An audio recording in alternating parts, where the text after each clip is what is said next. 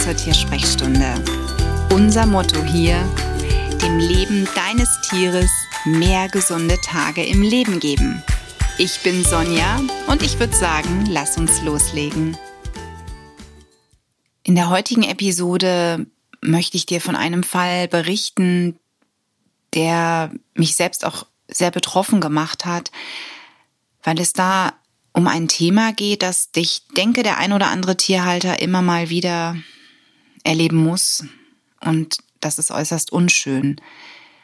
Denn man hat zu Hause ein Tier, dem man nichts anmerkt. Man macht vielleicht auch regelmäßige Gesundheitschecks selber für sich zu Hause, wiegt das Tier vielleicht überprüft so ein bisschen, wie das Fressverhalten ist, ähm, ob es irgendwelche Atemgeräusche gibt und so weiter und so fort. Und ja, geht dann vielleicht, weil so, eine, so ein kleines Gefühl da ist zum Tierarzt oder bekommt, wie jetzt in diesem Fall meines Patienten den Tipp, geh mal zum Tierarzt, lass im Blutbild mal den Wert feststellen. Ne? Also in dem Fall ging es wirklich um lapidaren Juckreiz und ähm, ich habe gesagt, bei der bei der Rasse kann es einfach wirklich sein, dass die Schilddrüse das Problem ist. Deswegen lass das bitte mal checken.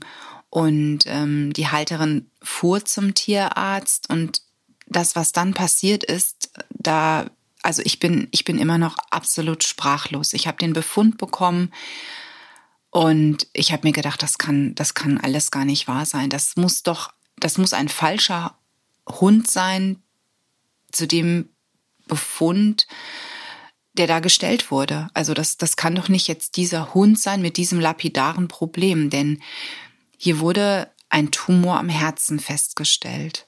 Und ich, ich bin immer noch, ich bin so sprachlos. Ich weiß, also eigentlich ist es totaler Blödsinn, eine Podcast-Folge, in der man sprechen soll, aufzunehmen, wenn man sprachlos ist. Aber ich habe für mich gesagt, das ist so eine Sache, die viele Tierhalter einfach sicherlich kennen. Man hat eine Vermutung oder man hat auch vielleicht überhaupt keine Vermutung. Man geht vielleicht auch sogar nur hin, weil eine Impfung ansteht oder weil ja irgendeine Kleinigkeit einfach ist und und dann kommt echt so ein Hammerschlag und man weiß überhaupt nicht mehr weiter und in dem Befund dieser Hündin stand als letzter Satz drin Euthanasie. Also und dann eins der letzten Worte Euthanasie und ähm, ich musste das erstmal sacken lassen.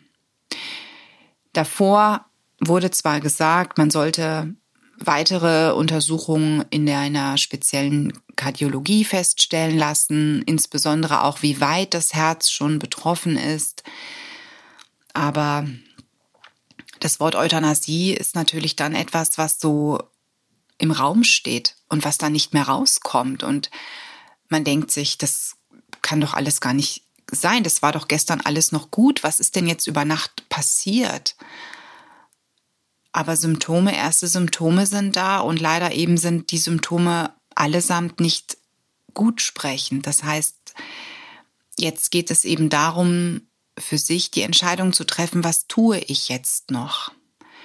Ich mache es in diesen Situationen in der Regel so, auch in dem Fall habe ich es gemacht. Ich gebe eine Entscheidung oder ich gebe einen Rat, was ich für mein Tier entschieden hätte. Na, also das heißt, wenn es mein Tier wäre und ich würde diesen Befund für mein Tier bekommen, ich würde das mit der Euthanasie auch erstmal so, das kann doch jetzt, das kann doch jetzt nicht sein. Ich, ich kann das jetzt nicht. Und genauso hat die Halterin auch im ersten Moment reagiert. Sie hat gesagt, ich kann das doch jetzt nicht euthanasieren lassen hier. Also das, wie, wie, wie soll das denn gehen?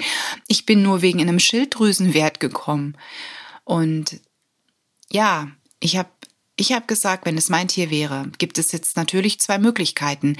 Wenn es dem Tier so schlecht geht, also so elendig schlecht geht, dass das Tier ohne medizinische und ohne notwendige Maßnahmen überhaupt nicht leben kann, dann ist eigentlich klar, dass bei der Kardiologie auch nichts rauskommt. Also nichts rauskommt, was mir Hoffnung schenkt. Das heißt, dann würde ich wirklich mich für eine sanfte, für ein sanftes Einschläfern entscheiden müssen, ne? weil eine Bauchwassersucht ist da. Das Blut bekommt schon nicht mehr genügend Sauerstoff. Das Tier ist sehr müde und sehr schlapp. Also es sind ganz wichtige Vitalfunktionen, die runtergehen.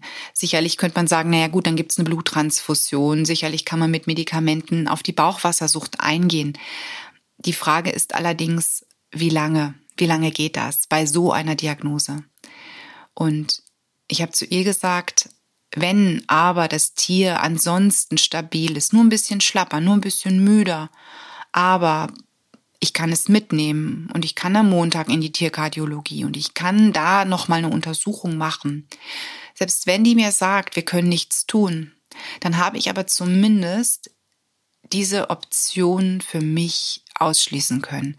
Denn für mich persönlich würde es in diesem Fall nichts Schlimmeres geben, als ich entscheide mich jetzt zur Euthanasie und muss dann immer mit dieser Frage leben, hätte man nicht doch noch was tun können? Was wäre, wenn der Kardiologe gesagt hätte, ich habe einen Fall, gleiche Hunderasse und da haben wir das und das geschafft und die Hündin lebte noch zwei Jahre oder ein Jahr. Und das sind so Dinge, die, die würde ich immer mir überlegen, immer. Aber es kommt immer dann auf den Zustand des Tieres an. Also ich hatte damals leider mit meiner Susi, mit meinem Kaninchen ja auch so genau so einen ähnlichen Fall. Wir waren, bevor wir umgezogen sind, wir waren x-mal bei meinem Tierarzt. Und es ist eine sehr kaninchenerfahrene Tierärztin, die selber mit Kaninchen zusammenlebt. Es war so, dass wir wirklich umgezogen sind. Es war nichts zu finden bei meiner Susi. Und als wir umgezogen sind, sie im neuen Gehege war, hatte sie so massive Atemprobleme. Und ich dachte mir, Mensch, okay, wir fahren jetzt in die Tierklinik, ich will ein CT. Das Röntgenbild hat nichts gebracht, ich will jetzt endlich ein CT haben. Und da kam dann leider raus, dass sie einen sehr großen Lungentumor hat. Und ähm, die Tierärztin dort riet sofort zur Einschläferung.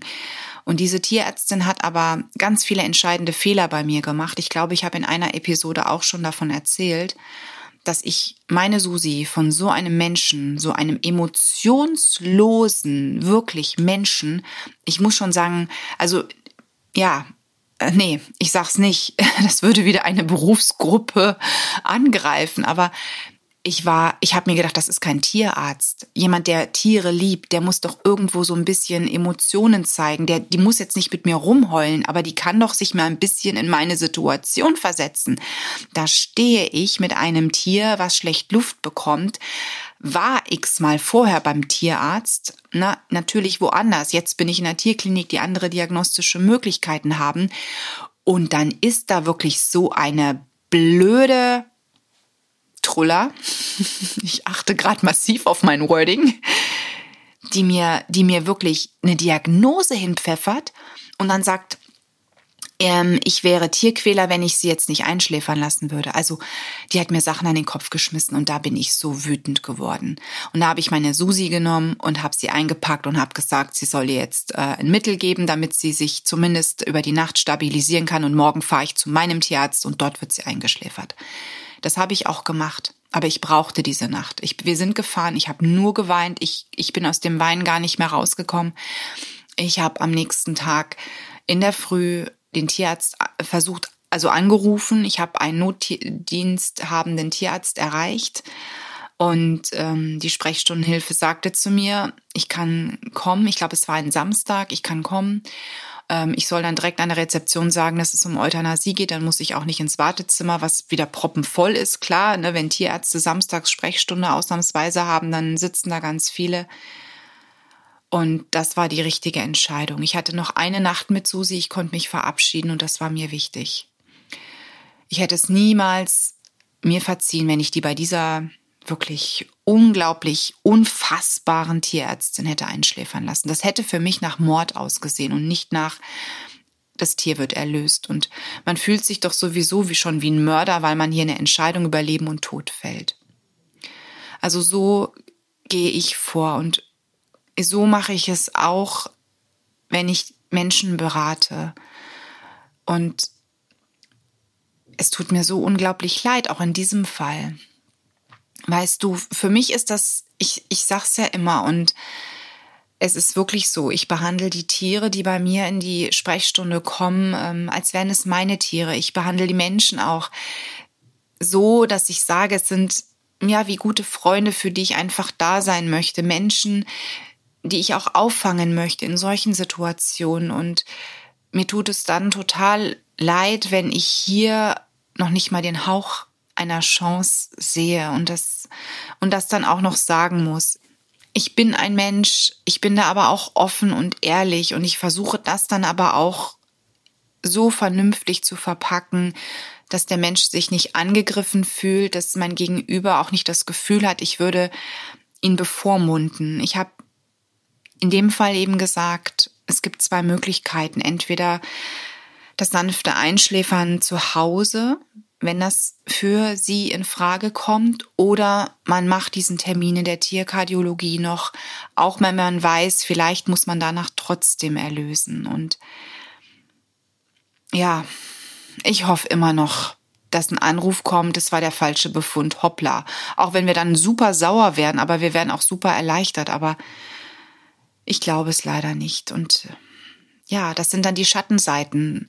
Ähm, viele Menschen wollen Tierheilpraktiker werden, weil sie sagen, das ist so toll was man alles so machen kann, aber kannst du damit auch umgehen? Denn das ist wirklich was, das nagt und kostet Kraft und kostet wirklich ganz viel Energie und ähm, damit muss man lernen umzugehen, dass eben man nicht immer Leiden lindern oder auch ja das Immunsystem oder die Gesundheit so pushen kann, dass Tiere noch ganz viele schöne Momente und Jahre haben. Manchmal ist der Tod die Heilung und manchmal kommen solche solche Schockdiagnosen auf einmal und damit muss man als Therapeut dann auch lernen, fertig zu werden. Und das ist manchmal wirklich nicht einfach.